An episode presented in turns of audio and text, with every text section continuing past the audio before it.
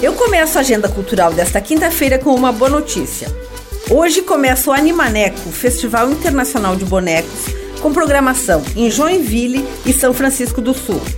Durante o evento, fica em cartaz a exposição de bonecos Mundo Imaginário, no saguão do Teatro Juarez Machado. Às três horas da tarde, tem cortejo de bonecos na Praça Nereu Ramos. E às oito da noite, a peça de estreia, Otelo, de William Shakespeare, com a companhia Viagem Móvel do Chile. A programação completa do festival pode ser acessada no site animaneco.com.br.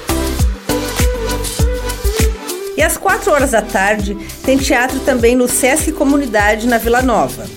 A rede de teatro Sesc apresenta o espetáculo Rio Bernunça, da companhia artística Cobaia Cênica. De forma lúdica e divertida, a peça traz à cena a importância dos cuidados com rios e com a natureza.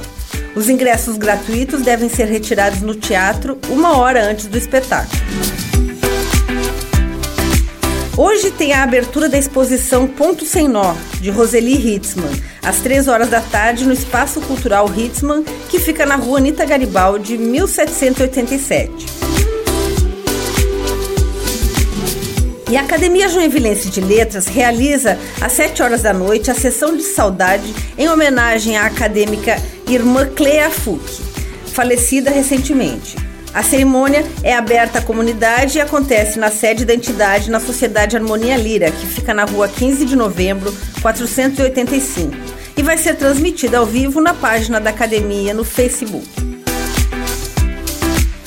E quem gosta de choro, seresta, bossa nova e samba, pode assistir o Grupo Regional do Melo, nesta quinta-feira às 7 horas da noite, no Bar do Ivan, que fica na rua São Paulo, número 522.